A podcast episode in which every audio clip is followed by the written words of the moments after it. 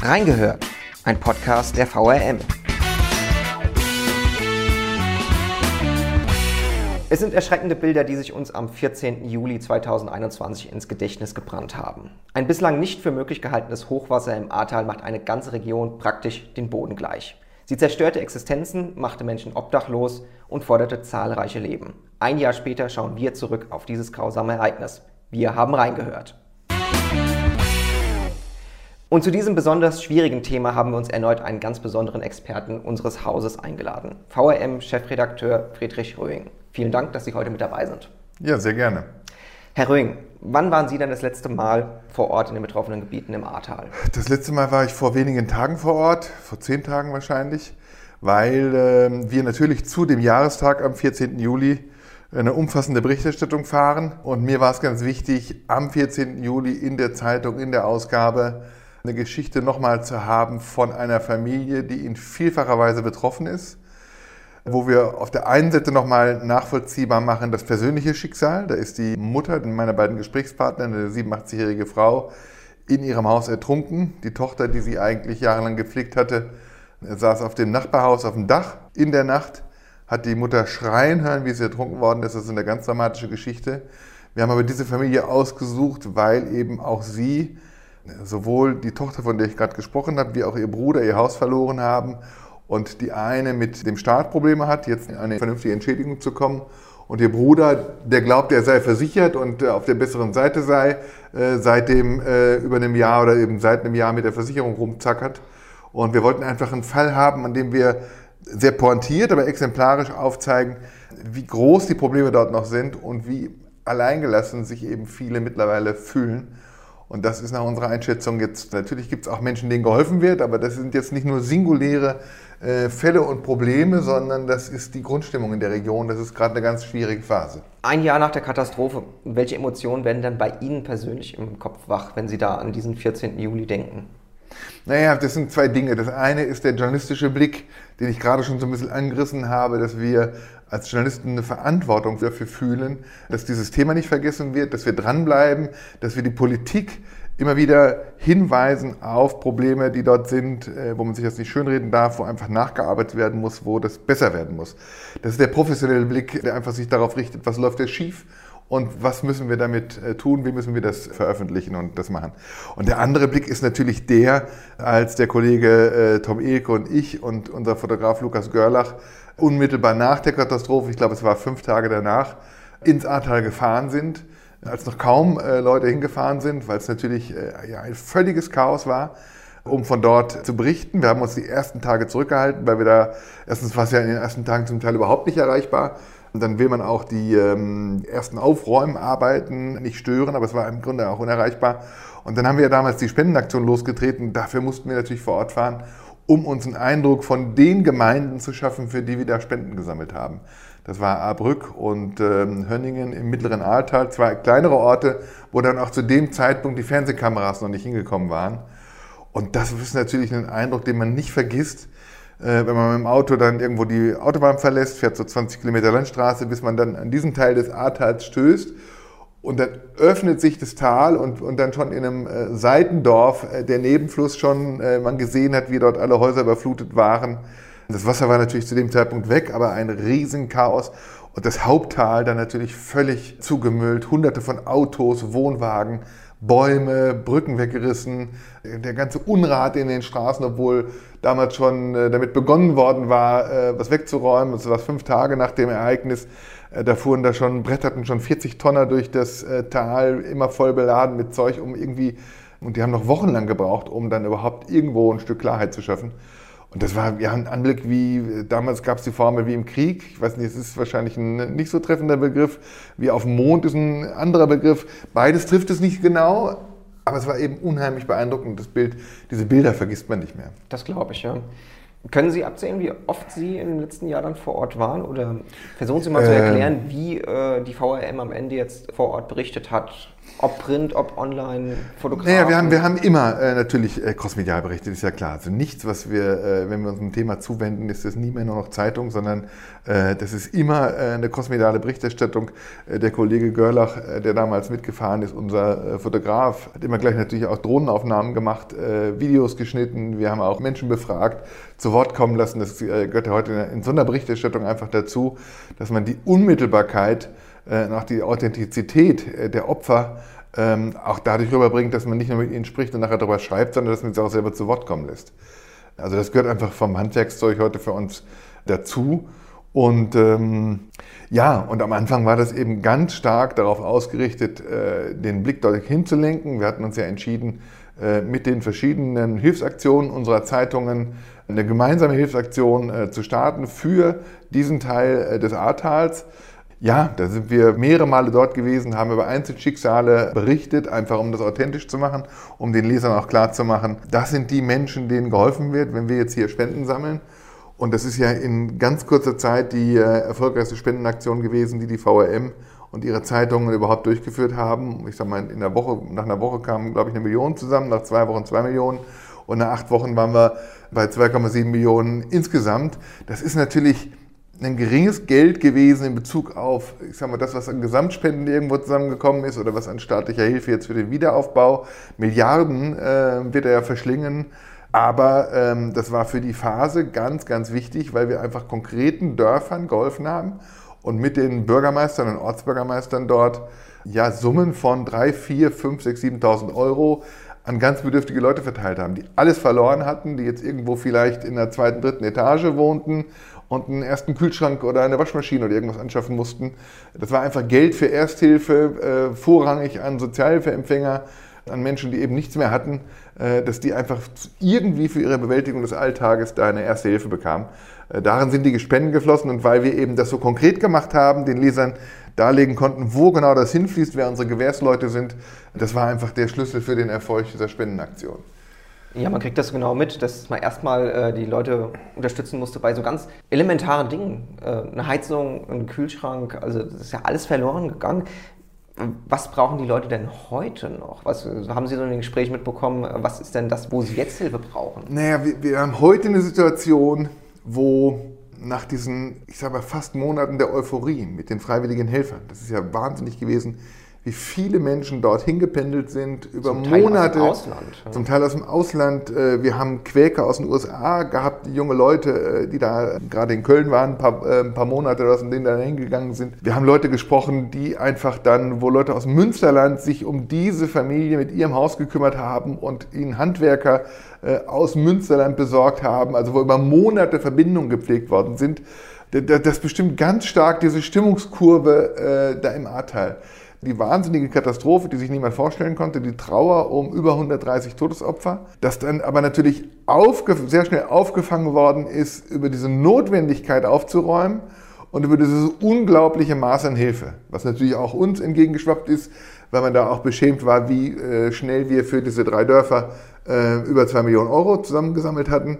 Aber es war natürlich ganz viel greifbarer, die Menschen, die da hingefahren haben und einfach angepackt haben und, und, eben nicht nur mal gekommen sind, sondern ganz, ganz viele von denen über Monate sich engagiert haben, äh, da äh, Beziehungen entstanden sind. Das war ganz, ganz wichtig, um die Leute dort aufzufangen. Das hat es in Deutschland so noch nicht gegeben, dass eben so eine große Hilfswelle eingetreten ist, die so lang angedauert hat und die auch so wichtig war, um die Menschen in dieser fürchterlichen Situation überhaupt aufzufangen. Und wir sind jetzt nach einem Jahr in einer Situation, wie das eigentlich, wenn man dann nüchtern drauf schaut, auf so eine Katastrophe zu befürchten ist, wo eben nach dieser Situation anpacken, anpacken, anpacken, da kommen Menschen, die helfen mir, äh, da kommst du gar nicht zum Denken und zum Reflektieren. Und irgendwann ist diese Phase ja vorbei, dann ist aufgeräumt, dann haben die Leute von ihren Häusern, wenn sie überhaupt zu erhalten sind, den Putz abgeklopft und so weiter, der Gutachter war da. Und jetzt geht es ja um den Aufbau von Häusern. Und das ist halt, da war auf der einen Seite programmiert, dass dann eine Phase kommt, wo äh, dann auf einmal Langmut gefragt ist und wo diese Idee, naja, jetzt haben wir aufgeräumt und haben den Putz abgekloppt, im nächsten Sommer bauen wir unser Haus auf und Weihnachten sind wir wieder drin. Das war die naive Vorstellung vor einem Jahr. Und das war wahrscheinlich schon vor einem Jahr unrealistisch, äh, dass das für den Großteil der Häuser und der Menschen gelingen wird. Und das andere ist aber, dass es eben, dass eben mittlerweile auch viel, wirklich vieles sehr schief läuft und vieles sich wahnsinnig in die Länge zieht, wie das nicht sein sollte und nicht sein müsste. Und in dieser Situation äh, sind wir im Moment, und das ist die Situation, die viele Menschen dort ja, äh, sich verzweifelt lassen fühlen, sich alleingelassen fühlen, äh, wo es nicht vorangeht, gar nicht an dem Punkt, es gibt keine Handwerker, sondern äh, dass sie einfach nicht bewilligt bekommen, entweder von ihrer Versicherung oder vom Staat, dass die Entschädigungen äh, fließen, dass das abgeschlossen ist. Ja, dein Haus war 200.000 Euro wert und die kriegst du dann auch für einen Wiederaufbau. Das geht wahnsinnig langsam und wahnsinnig bürokratisch und da verzweifeln die Leute in großen Teilen dran. Das fordert Frust, ja. Etwas, das ich ebenfalls so mitbekommen habe, ähm, gerade die Einwohner beklagen sich über so eine Art Katastrophentourismus, dass Menschen durch das Ahrtal fahren, schnell mal fotografieren, wie schlecht es den Leuten geht und dann wieder abhauen. Haben Sie das mitbekommen? Nein, das habe ich so nicht gesehen. Ich glaube auch nicht, dass das so eine große Rolle spielt. Mhm. Also was man im Ahrtal heute sieht, sind Radfahrer. Weil ich sag mal, wenn du ein Rad hast und äh, Rennräder oder Tourenräder und die Leute machen große Strecken, also gerade sportliche Radfahrer sieht man da viel. Mhm. Ich sag mal, das mag sein, dass die sagen, na komm, nehmen wir mal die Tour durchs Ahrtal, äh, gucken uns mal an, wie das da ist. Nur ich sag mal, äh, wenn du dann mit dem Fahrrad durchrauscht, störst du auch niemanden. Also meine Beobachtung war eher, als da das Riesenchaos war, dass die Leute, die helfen wollten, anpacken wollten, die einfach hin sind und dann gemerkt und angefangen haben und immer wieder gekommen sind, die waren da. Aber andere haben sich zum Großteil gar nicht getraut. Ich bin ja selbst von Kollegen äh, und anderen gefragt worden, wie kann man da wieder hinfahren, wie kommt man da rein, wie kann man sich da überhaupt bewegen. Mhm. Ähm, als Journalist sollte man eigentlich überall hinkommen können. Gerade äh, in Katastrophen berichtet werden muss, dann äh, gibt es auch immer Wege und es ist am Ende auch immer ein Stück undramatischer, als das von außen wirkt, weil es immer Wege gibt und dann rein, zumindest nach ein paar Tagen. Aber heute ist das eigentlich weniger das Problem. Mich äh, besorgt mehr, dass im Ahrtal, das ist gar, gar keine Art von Voyeurismus, sondern ein anderes Problem, dass da von außen Leute reinkommen, die, ich sag mal, jetzt die Verunsicherung der Leute ausnutzen wollen, um äh, ja, politisch Kapital zu schlagen. Äh, Verschwörungstheoretiker, rechte Gruppen, äh, all das, was wir gesehen haben in der Verunsicherung der Pandemie oder der Flüchtlingskrise, das haben sie jetzt im Kleinen dort, wo einfach solche Gruppen sehen, aha, da ist eine ganze Region, da ist eine hohe Verunsicherung, da ist ein hoher Frust da kann man doch mal reingehen, äh, Fake News streuen, äh, Stimmung machen gegen äh, Politik und so weiter. Das Phänomen, das ist ein reales und das ist ein bedeutendes. Das mit dem Voyeurismus habe ich nicht als bedeutend wahrgenommen. Die Menschen sind ja trotzdem verzweifelt. Das hat man ja gerade gesehen vor ein paar Wochen ähm, auf einer Demo hier in, in Mainz. Mhm. Ähm, wie haben wir das verfolgt? Wie haben Sie das gesehen? Ja, das ist natürlich ganz schwer einzuschätzen. Ähm, wenn Sie eine Demonstration machen, so viele Menschen waren das ja auch gar nicht. Da waren 400, 500 Menschen vielleicht. Ist das jetzt die Bevölkerung? Ist das eine große Zahl? Ist das keine große Zahl? Es war eine wesentlich größere Zahl als vor einigen Wochen, als wir schon mal eine Demo gemacht haben. Äh, das ist schon mal ein Indikator. Und ich sage mal, um zu beurteilen, da wir auch eben regelmäßig im Ahrtal sind und dort auch die Verhältnisse wahrnehmen, kann ich sagen, natürlich gibt es auch dort Leute, bei denen das läuft und die jetzt nicht demonstrieren gehen würden, die auch eher im Stillen die Dinge für sich verarbeiten. Aber der Frust, der sich da breit macht, den gibt es so im Tal und da kann man, das kann man sich nicht wegreden und wegschieben und sagen, ah, das sind ein paar Berufsdemonstranten, äh, die kommen da mal her und machen ein bisschen Stimmung oder irgendwie und ein paar Frustrierte gibt es überall.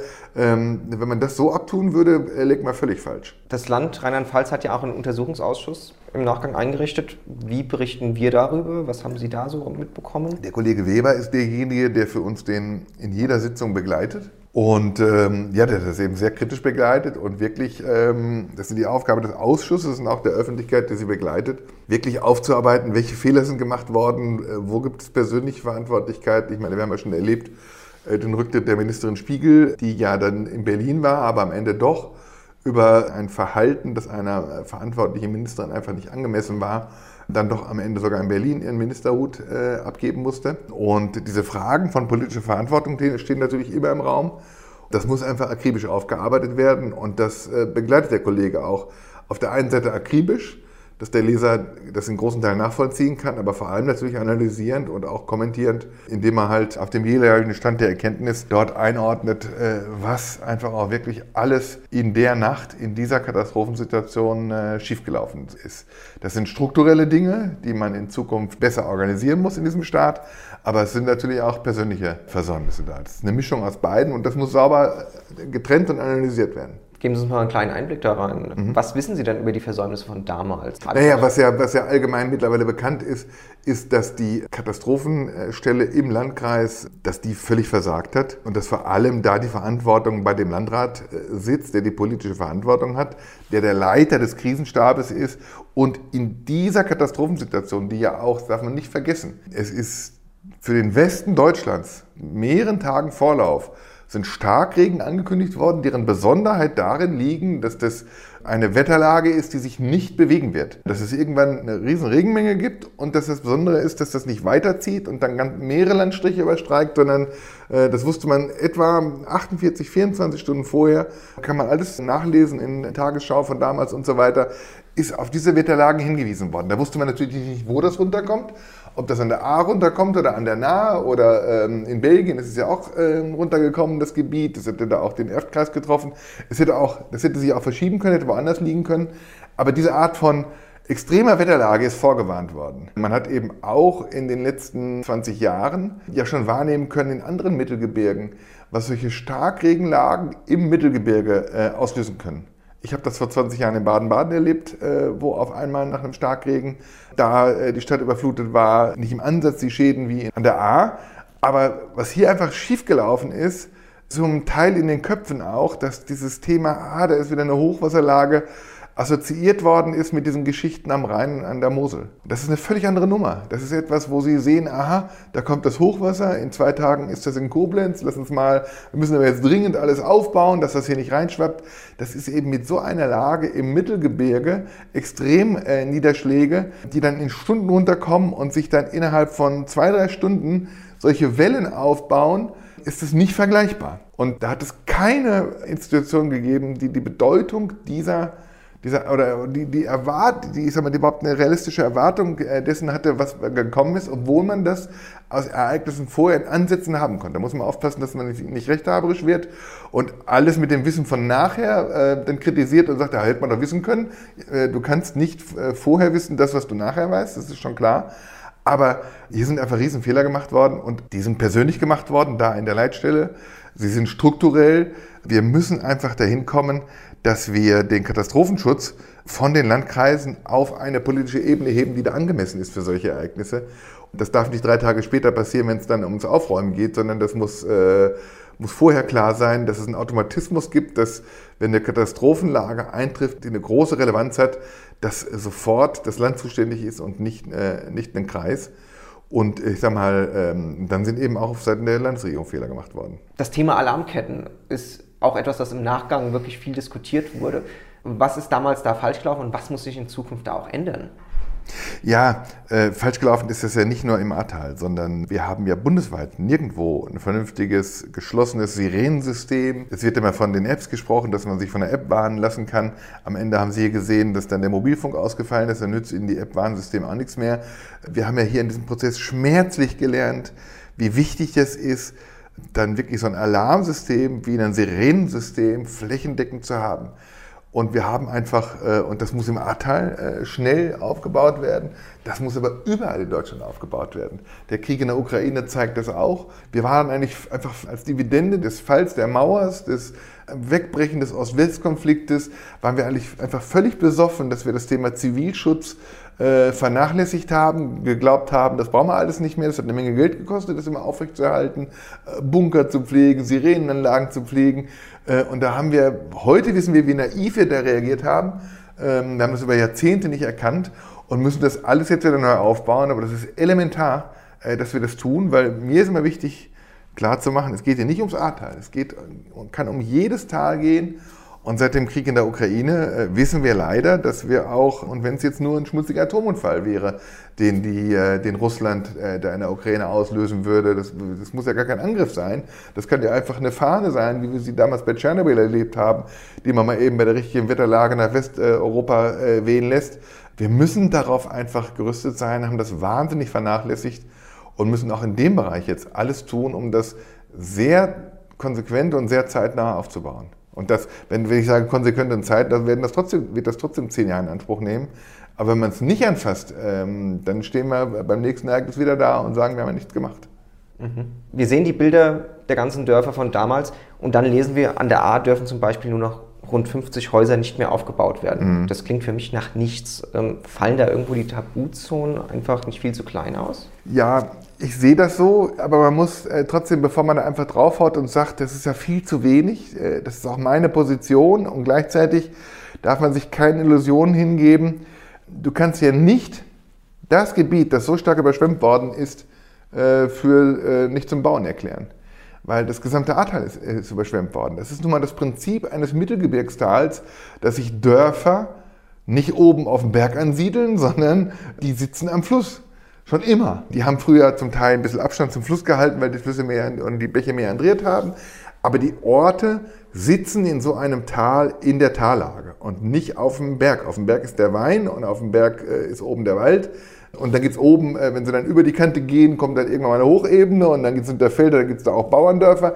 Aber die Besiedlung von Flusstälern, das ist ja nicht nur das Ahrtal, das, ist, das gilt für den Schwarzwald, für den Westerwald, für den Pfälzerwald, für, gilt ja überall.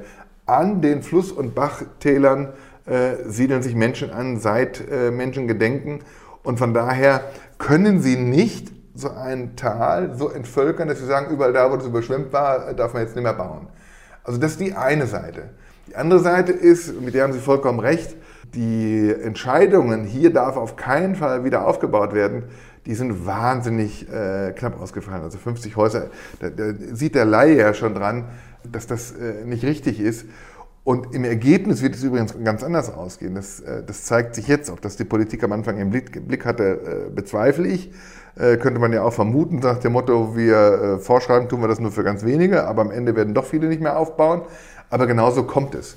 Wir sind ja wirklich mehrfach dort gewesen äh, und sie haben einfach in diesen direkten Lagen am Fluss, erstens sind natürlich viele Menschen traumatisiert und sagen, nein, ich bin gar nicht in der Lage, hier mein Haus wieder aufzubauen. Die kriegen ja schon bei jedem größeren Regenschauer kommt das Déjà-vu und die Angst. Ähm, und ähm, das führt dazu, dass viele Objekte einfach nicht wieder aufgebaut werden. Aus den Gründen. Andere Gründe sind, dass dort ja äh, mit Heizöl ganz häufig geheizt worden ist und erst äh, die schnellen Gutachter gesagt haben, naja, das Haus kann man wieder aufbauen und dann später über Beprobungen rausgekommen ist, nein, da ist Heizöl ausgeflossen, da steckt in den Decken und in den äh, Wänden ist Öl reingeflossen und das kriegen sie nicht raus, das stinkt über Jahrzehnte. Und dann kommen sie, wenn sie dann Decken rausreißen sollten und wollen neue Decken einziehen vom Keller zum Erdgeschoss oder wenn das Wasser bis zum zweiten Geschoss war, war ist auch häufig die Decke vom Erdgeschoss oder die Wände im Erdgeschoss sind kontaminiert mit Erdöl. Das können sie gar nicht wirtschaftlich sanieren. Also es gibt jetzt eine, ganz, ganz viele Entscheidungen, wo am Anfang gesagt worden ist, so auf den schnellen Blick der Gutachter, das Haus ist kann man wieder aufbauen und wo auch über diesen äh, Verseuchungsgrad äh, des Erdöls eine Menge Häuser jetzt die Entscheidungen fallen, nein, das ist wirtschaftlich gar nicht zu machen. Das ist ja statischer gar nicht zu machen. Sie entkernen dann die Decken raus, vielleicht zwei Decken und dann sollen die Wände stehen bleiben und dann ziehen sie das neu ein. Dafür können sie günstiger neu bauen, wenn sie es abreißen und neu bauen. Ähm, und da, wo dann abgerissen wird, der wird in großen Teilen nicht mehr neu aufgebaut werden. Aber sie haben natürlich nachher eine Situation, wo sie, ich sag mal, vorher geschlossene Häuserreihen hatten und dann stehen da Einzelne, die noch stehen und die nicht abgerissen werden müssen. Das können Sie ja nicht sagen, reiß dein Haus ab. Äh, das ist ein Eingriff in Eigentum, äh, der juristisch gar nicht geht. Aber Sie werden eine Situation haben, wo Sie dann, ich sag mal, wie so Zahnlücken äh, auch im Ahrtal, auch in fünf bis zehn Jahren noch haben werden, weil eben viele Gebiete faktisch nicht mehr besiedelt werden, obwohl dann nicht entschieden worden ist, hier darf nicht mehr gebaut werden. Boah. Sie haben von den traumatisierten Menschen vor Ort gesprochen. Haben wir es denn damit zu tun, dass wir am Ende verwaiste Straßenzüge haben, weil Menschen gar nicht zurückkommen wollen? Ja, das ist schwierig zu sagen. Heute ist da natürlich vieles verwaist, weil viele Häuser nicht bewohnbar sind und die Bewohner in irgendwelche Ferienwohnungen gezogen sind. Also wenn wir nach, am Anfang der, äh, nach der Flutkatastrophe war da natürlich ein Riesengewusel. LKWs, Menschen, Aufräumen, Dings. Und wenn Sie da heute hinkommen, dann kommen Sie, wir sind in Altenburg ja auch unterwegs. Das ist so ein ähm, Ortsteil von Altenahr, der an so einer äh, Schleife liegt. Das, das, liegt sehr flach. Das ist einer der wenigen Gebiete, wo es nicht dann äh, nach kurzer Zeit so ein bisschen den Hang hoch geht, sondern wo richtig so eine kleine Halbinsel äh, so flach ist wie am Ufer. Und diese, dieser Ortsteil, der ist komplett überflutet worden, bis auf so ein paar Häuser, die in den letzten 20 Jahren so am Hang gebaut worden sind. Aber ich sag mal, das sind 300 Häuser, die alle überflutet waren. Und zwar nicht nur an der Randlage zum Fluss, sondern bis hinten rein. Da war eine Schule hinten reingebaut, da war es noch Wasser noch bis zum zweiten Stock. Also eine, eine ganz, dieses Luftbild ist auch durch alle Medien gegangen, wie dieser gesamte Ortsteil da unter Wasser stand. So, und wenn Sie da heute durchgehen, da hörst du hier mal ein paar Handwerker und hörst mal da, aber viele Häuser sind verwaist, weil die Menschen woanders leben, die leben nicht im Haus, müssen woanders leben und sie haben gerade keine Handwerker und dann kannst du nicht unterscheiden. Haben die noch keine Handwerker, haben die noch keine Bewilligung, äh, kann es dort noch nicht losgehen oder haben die Leute mittlerweile entschieden, sie werden dort nicht wieder aufbauen? Das weiß nicht mein Ortsbürgermeister, äh, der dort sehr vernetzt ist, kann, glaube ich, heute einschätzen, wie viele dieser 9000 zerstörten Häuser oder wie viele äh, der äh, Familien und Einwohner, die in diesen Häusern gelebt haben, am Ende das Ahrtal verlassen und nicht wieder aufbauen werden und ähm, dafür bleiben werden. Das, ähm, da traue ich mir keine richtige, ein, keine, keine quantitative Einschätzung zu in Zahlen, aber ich bin mir sicher, dass es am Ende, dass der Verlust, der Einwohnerverlust am Ahrtal am Ende größer ist, als man das hofft oder äh, glaubt, irgendwie begrenzen zu können. Weil ähm, am Ende, wenn man sich das klar macht, ist es ja klar, wenn man sowas miterlebt hat, hat sein Eigentum verloren. Das ist die Heimat der Leute und viele werden bleiben, aber viele werden auch gehen. Sie haben ja auch eine, überall, eine alte Bevölkerungsstruktur. Überall im ländlichen Raum haben sie eine, wir sind sowieso ein Land mit einem hohen Altersdurchschnitt. Im ländlichen Raum ist der noch deutlich höher. Und natürlich haben sie ganz häufig Familiensituationen, wo dann, ähm, jetzt haben wir die Großelterngeneration, die bisher selbstständig war, sagt, oh ja, aber nach der Katastrophe ziehe ich jetzt zur Tochter in Osnabrück oder irgendwo hin. Also sie haben einfach Leute, die auch wegziehen. Und die melden sich ja nicht beim Bürgermeister ab und machen eine Strichliste und sagen so, wir wollen ja nicht weiter wohnen, sondern das ist ein Prozess. Und wir werden sehen, dass das Ahrtal schon ein Stück ausblutet. Wow. Schauen wir so ein bisschen in die Zukunft. Was kann man denn in Zukunft machen in, zum Thema Regenrückhaltung zum Beispiel? Gibt es da irgendwas, was geplant ist? Ja, ja, klar. Das ist natürlich äh, eines der Themen. Das eine, was Sie angesprochen haben, ist, wo darf man nicht mehr bauen? Das andere ist natürlich die der Vorsorge, dass oben in den Waldlagen, oben in den Seitentälern unbedingt Regenrückhaltung gemacht werden muss. Das sind ganz, ganz viele Maßnahmen. Da wird auch dran gearbeitet. Das, da liegt aber noch kein Konzept vor. Jetzt muss man auch sagen, das ist ja nicht so, dass jetzt, nachdem da die Katastrophe eingetreten ist, sich niemand vorstellen konnte mit 10 Meter, äh, mit einem 10 Meter Wasserspiegel. Darf man ja hoffen, dass das nicht äh, im nächsten Dreivierteljahr wieder eintritt. Die Prozesse müssen auch schnell gehen, aber die können natürlich nicht ähm, aus Mut gezaubert werden. Da arbeitet das Land und die Landesbehörden an Konzepten und da werden auch die Menschen im Ahrtal darauf achten, äh, auch die politischen Gremien in den Kommunen, dass im Bereich Regenrückhaltung ganz, ganz viel das passiert. Ob das reicht, auf immer und ewig eine Katastrophe äh, zu verhindern. Es geht am Ende immer darum, das abzumildern, möglichst viel Wasser zurückzuhalten. Also das, das, an der Stelle mache ich mir weniger Gedanken über das Ahrtal als das, was da gemacht wird, muss natürlich in jedem Mittelgebirgstal gemacht werden. Also das ist ja ne, das ist diese naive Vorstellung, boah, hier ist es jetzt passiert, hier muss jetzt was geschehen, äh, beim nächsten Mal passiert es woanders. Das heißt, das, was da an Konzepten entwickelt wird für Regenrückhaltung in Mittelgebirgstälern, die eben, was ich eben schon geschildert habe, einfach am Fluss, am Bach besiedelt sind, die muss ich überall machen. Wenn solche Starkregenlagen in Zukunft zunehmen, und da muss man ja von ausgehen, dann muss ich diese Vorsorgepolitik, die da geplant wird, die muss für alle Mittelgebirgstäler gemacht werden. Und das ist natürlich so, der, der Mensch ist ein Mensch des Vergessens, da passiert das jetzt mustergültig und beim nächsten Mal schlägt es woanders zu und dann wundern wir uns wieder und dann schreiben wir uns die Finger, wenn der Leitartikel wieder wund, hat man vom Ahrteil nicht gelernt, das hätte doch überall geschehen müssen. Das ist wahnsinnig schwer, das überall anzustoßen von den Kosten her, von den Prozessen her, von äh, den Fachleuten her, von den Behörden her. Das sind alles Flaschenhälse, aber da muss mindestens die nächsten 10, 20 Jahre einfach konsequent daran gearbeitet werden. Dass ich da nicht überall in drei, vier Jahren durch sein kann, ist klar. Aber wenn wir nicht lernen, dass wir unsere Mittelgebirgstäler in einer ganz anderen Art und Weise durch Regenrückhaltung äh, schützen, ähm, dann werden wir diese Art von Katastrophen immer wieder erleben. Erschreckend. Liebe Zuhörerinnen und Zuhörer, ihr bekommt hier gerade mit, dass sich hier von Journalistenseite ein echtes Expertenwissen ja auch im letzten Jahr auf, aufgebaut hat. Ähm, wenn ihr dazu noch mehr lesen möchtet, äh, wichtige Artikel, gerade jetzt zum Jahrestag, die habe ich euch hier unter diesem Podcast natürlich verlinkt.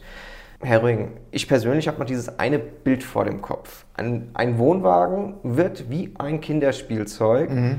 durch die Wassermassen in so eine alte Bogensteinbrücke gedrückt. Mhm. Wirklich Wahnsinn. Und es ist nicht nur Wohnwagen, Autos, Baumstämme. All das hat sich unter diese Brücken gesetzt und so eine Art Talsperre ja dann gebildet. Mhm. Dürfen die in Zukunft noch so stehen bleiben oder muss einfach aus Vorsorgegründen sowas abgerissen werden und ersetzt werden? Das ist eine ganz spannende Diskussion, ähm, weil das auch an die Identität des Tales rührt. Das ist eine Diskussion, also das Thema habe ich mir auch für äh, nach dem Jahrestag vorgenommen, das nochmal gesondert zu betrachten. Da sind natürlich eine Reihe von Brücken auch zerstört worden, von diesen Bogenbrücken. Aber im Grunde haben sie das ganze Tal durch, diese alten Steinbrücken, ähm, Jahrhundertwende wahrscheinlich, äh, 19. bis 20. Jahrhundert, wo die gebaut worden sind, schön aus dem äh, heimischen Stein, äh, vier, fünf Bögen, äh, die dann äh, mit der sie über die A gekommen sind. Und ähm, alle Experten sind sich einig, dass diese Art der Brücken und diese Verstopfung durch Baumstämme, durch Wohnwagen, durch Autos, dass die jeweils an ganz vielen Stellen Talsperrensituationen haben erzeugen lassen. Und das ist dann so, und, und, und diese Talsperrensituationen haben dazu geführt, dass sich davor das Wasser nochmal aufgestaut hat und dadurch sind auch diese extrem hohen äh, Pegelstände entstanden. Es sind ja keine Pegelstände mehr, sondern die Pegel sind ja auch weggerissen. Also Wasserstände, weil dann, und, und so ist auch zu, zu, so war auch zu erklären, dass äh, von vielen Augenzeugenberichten, Leute, die in den Häusern waren, auf einmal ist das Wasser in zehn Minuten äh, von äh, um anderthalb Etagen oder so gestiegen. Das sind dann Wellen, die sich aufgebaut haben vor den Brücken. Dann haben die Brücken nicht standgehalten oder eben Seitenteile der Brücken haben nicht standgehalten. Häufig da, äh, wo dann äh, die Straße auf die Brücke führt. Das, dann arbeitet sich, ich sag mal, das, äh, der Schotter und so unter der Straße leichter ab als die gemauerte Brücke. Da ist es dann aufgerissen und, und dann ist dieser Riesenschwall äh, wieder in die nächste Zone gelaufen. Und das hat natürlich zu diesen extrem schnellen Wassersteigen geführt. Das hat zu vielen, diesen vielen Todesopfern mit beigetragen, die dann einfach überrascht worden sind von dem Wasser, das innerhalb von Minuten um, um, um, um Meter steigt. Das kann man sich ja äh, lebhaft vorstellen. Sie haben das ja mit dem Bild der Talsperre ganz äh, treffend geschildert. Und deswegen bin ich fest der Ansicht, dass es ein, äh, eine ganz klare Analyse braucht, dass man nicht nur für die Brücken, die zerstört sind, die, die, die kaputt sind, da werden gewisse andere Brücken aufgebaut, die man entweder hochklappen kann oder auf höheren Beinen, auf Betonstelzen. Das ist dann natürlich für das Blick in das Tal nicht so schön wie eine historische Brücke, aber da, da gibt es eigentlich keinen Weg dran vorbei. Und die, die man ertüchtigen kann, die darf man eigentlich nicht ertüchtigen, sondern die müssen eigentlich auch ersetzt werden weil die beim nächsten Hochwasser dann diese Funktion ausüben können. Und es kann sich eben nicht darin erstrecken, dass man jetzt sagt, na, es dürfen nicht mehr so ganz große Bäume mit so dicken Baumstämmen in der, in der Talsohle stehen, sondern ähm, den Punkt der Brücken muss man genau analysieren. Da muss, äh, da muss man auseinandersetzen, eine politische Entscheidung treffen. Und das wird nicht einfach, weil die äh, Bewohner im Tal werden sich dagegen auflehnen, weil sie sagen, das, was noch an erkennbarer historischer Architektur da ist, das wollen wir doch jetzt nicht wegreißen und durch so blöde äh, moderne äh, Betonbrücken ersetzen. Ähm, die haben ja eben in der Regel dann, ich sag mal, auf der ganzen Flussbreite zwei Betonpfeiler, äh, die schmal sind und alles andere kann, kann durchwegfließen. Also Bäume halten die nicht auf. Das gibt sicher noch eine schwierige Debatte. Das wird Diskussionen geben, ja. Also wir sind ja noch am Anfang des Jahrhunderts, das muss man ja noch sagen. Und ich glaube, wir hatten am Anfang des Jahrhunderts schon die große Jahrhundertflut im Osten Deutschlands, 20 Jahre später, mhm. jetzt hier im Ahrtal das wird ein Ereignis werden, das uns öfter beschäftigen wird in Deutschland. Hat das alles auch mit dem Thema Klimawandel zu tun und rückt das, das Thema Klimawandel auch nochmal wieder zurück in die Köpfe der Menschen? Ja, das ähm, hat es natürlich auch durch dieses Ereignis. Also ähm, erstens haben wir eine Situation, wo äh, wesentlich weniger Menschen, ähm, ich verfolge diese Debatten ja seit 30 Jahren, der Anteil der Menschen und auch zum Teil von Medienvertretern, die äh, sagen, ja, das ist ja alles vage, das kann ja nicht so genau bestimmt werden. Früher gab es auch Eiszeiten und Warmzeiten, ob das alles menschengemacht ist, ähm, der war ja deutlich höher wir haben, das sehen Sie ja auch an dem Regierungswechsel, an dem Erfolg der Grünen, an der Agenda, die die sich geben, die jetzt durch den Krieg natürlich aus, ein Stück ausgesetzt ist. Aber die Agenda äh, ist ja langsam angekommen und es ist nur sehr, sehr spät, das ist vollkommen klar. Aber das sind nur noch Minderheiten und, und Leute, die einfach über Verschwörungstheorien Stimmung machen wollen, die äh, dagegen arbeiten. Und auch in diesen Fällen sind die Zusammenhänge einfach relativ klar. Ich habe jetzt die Zahlen nicht genau im Kopf, aber ich glaube, ein Grad Erwärmung der Luft sorgt dafür, dass die Luft sieben Prozent mehr Feuchtigkeit aufnehmen kann. Jeder, der der äh, Fernreisen macht, in den Tropen aussteigt, merkt das. Und wenn da keine Wüste ist, sondern da ist äh, Pflanzenbewuchs und Wasser, dann hast du eine irre Luftfeuchtigkeit in diesen äh, warmen Klimata. Und das gilt im Kleinen eben auch. Und 7% pro Grad, ein Grad ist halt ein äh, Riesenwert. Und Sie haben gleichzeitig die Situation, dass eben man beobachten muss, dass diese Wetterlagen, dass auf einmal solche Gewitterlagen stehen bleiben und nicht irgendwo vom Wind getrieben werden, sondern sich äh, stundenlang oder tagelang an einer Stelle ausregnen.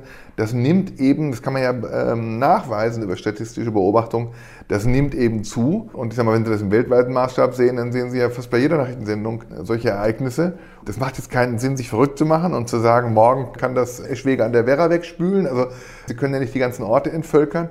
Aber äh, das, was wir eben gesagt haben zum Thema Regenrückhaltegeschichten äh, und so weiter, also wenn wir nicht alles daran setzen in den Mittelgebirgen, ich rede mal von den Mittelgebirgen, weil in den Alpen ist die Gefahr irgendwie klar, der wird auch anders gebaut. Äh, der wird nicht an einen Bach gebaut, weil einfach äh, die von der Schneeschmelze das kennen.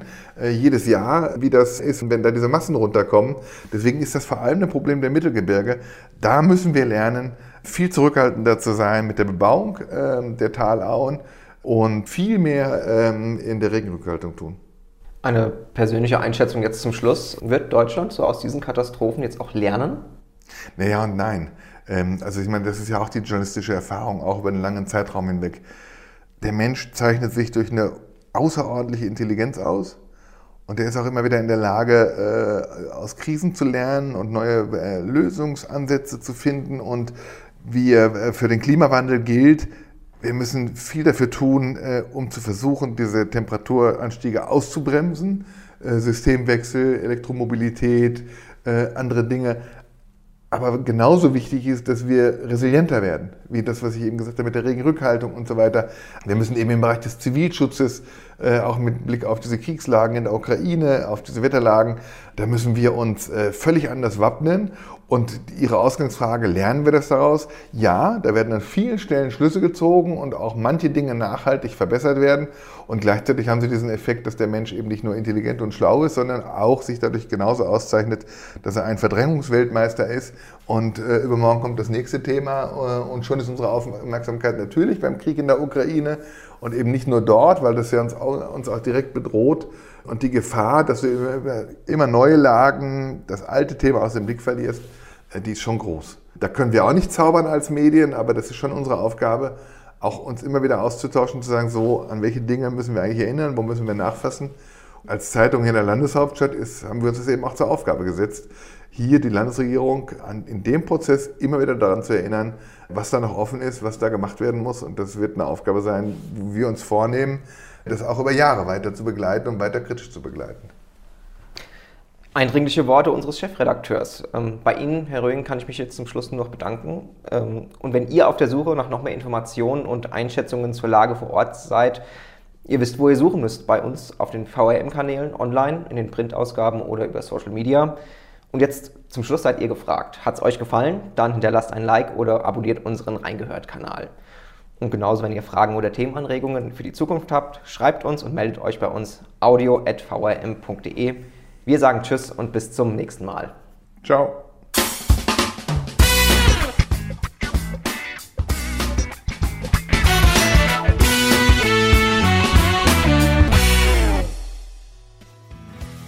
Reingehört ist eine Produktion der VRM von Allgemeiner Zeitung, Wiesbadener Kurier, Echo Online und Mittelhessen.de. Redaktion und Produktion die VolontärInnen der VRM. Ihr erreicht uns per Mail an audio.vrm.de.